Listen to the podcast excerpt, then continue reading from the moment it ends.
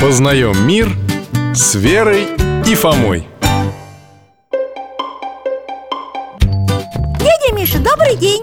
Привет, Алтайка. Здравствуйте, Михаил Гаврилович. Фома, Вера, рад вас видеть.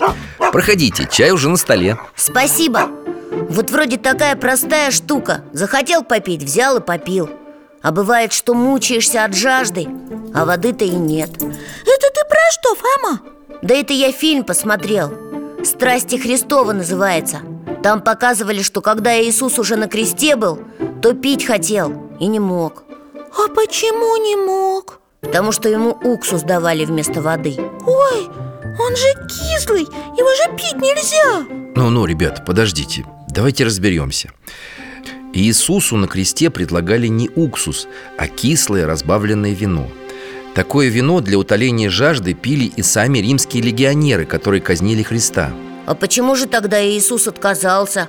Ведь он мучился от жажды. Потому что Господь хотел претерпеть страдания за грехи людей в ясном уме А вино пьянит и облегчает боль. Верочка, ты чего загрустила? Представила, как Иисус страдал на кресте. Странно, что фильм называется «Страсти Христовы» Какие уж тут страсти, когда так больно. Но здесь нет ошибки, Верочка. Слово «страсти» с церковнославянского языка переводится как «страдание» Потому и фильм так назвали. А, значит, когда человеку больно, он страдает? Ну, конечно, Вер. Вот ты палец порезала, помнишь? На кухне, когда маме помогала, помню. А как плакала, помнишь? Ну да, больно ведь было. Вот именно, когда больно, плачешь. Страдаешь, значит А Иисус страдал не пять минут, как ты А много часов Правда, дядя Миша? Да, и страдания Спасителя начались задолго до самого распятия Задолго? Это когда? Сначала по приказу Понтия Пилата Иисуса бичевали римские воины Он нес свой крест через разъяренную толпу А потом? Наступили самые страшные часы земной жизни Христа. Да, в фильме это подробно показывают Как ему пробивают ноги и руки гвоздями А еще и венец на голову надели. Терновый.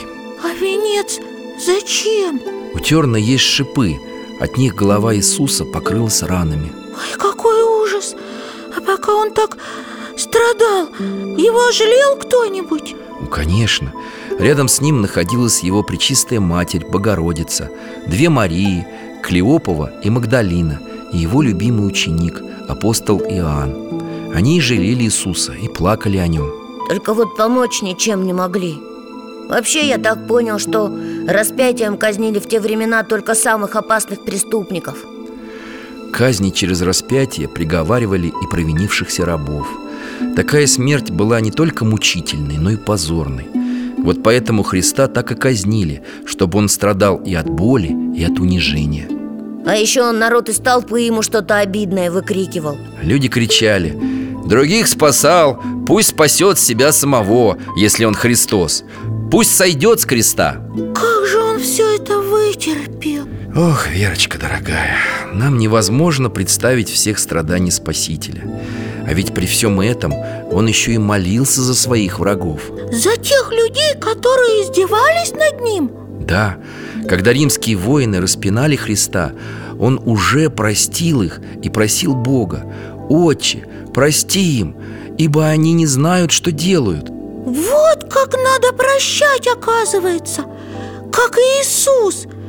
Даже своих врагов И даже если больно Но это сложно Очень, но за это он и пролил свою кровь на кресте Чтобы мы тоже научились прощать и любить даже врагов. А меня еще поразили последние часы жизни Иисуса. Там такие чудеса происходили Когда темнота наступила по всей земле А потом еще землетрясение.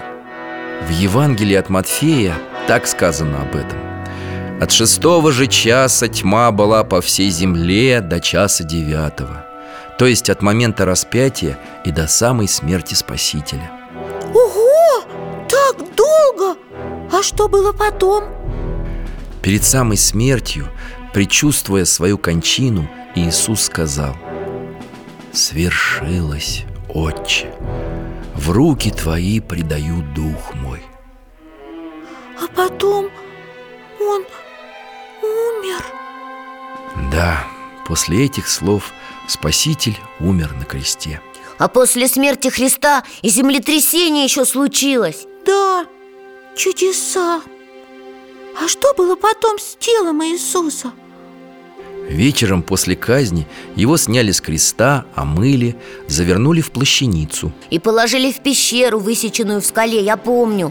Да, приближалось время торжества жизни, время воскресения Но об этом мы поговорим в другой раз. Спасибо, что забежали ко мне, мои дорогие И до свидания. До свидания!